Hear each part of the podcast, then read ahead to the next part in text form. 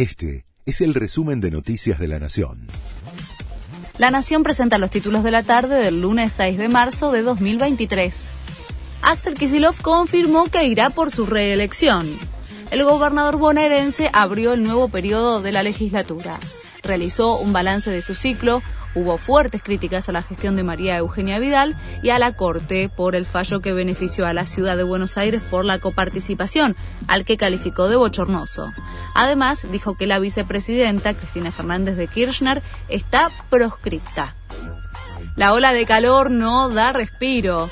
La semana comenzó nuevamente con temperaturas extremas, principalmente en el centro del país, por lo que el Servicio Meteorológico Nacional mantiene la alerta roja para la ciudad de Buenos Aires y el conurbano.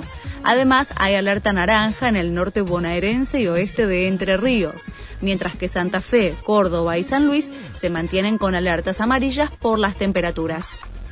Francia lanza su propia versión de precios cuidados por la inflación. La iniciativa busca que los supermercados ofrezcan el precio más bajo posible a una serie de productos de su elección, por lo menos hasta junio.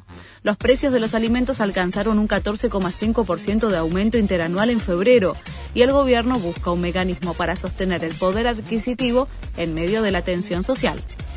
PSG confirmó que Neymar se tiene que operar.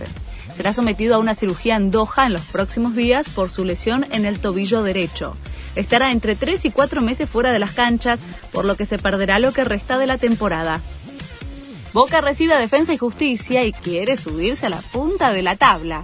El equipo de Hugo Ibarra viene de ganar la Supercopa Argentina y recibe a uno de los equipos que empezó la sexta fecha como líder de la liga. El partido se juega en la bombonera desde las 9 de la noche. Este fue el resumen de Noticias de la Nación.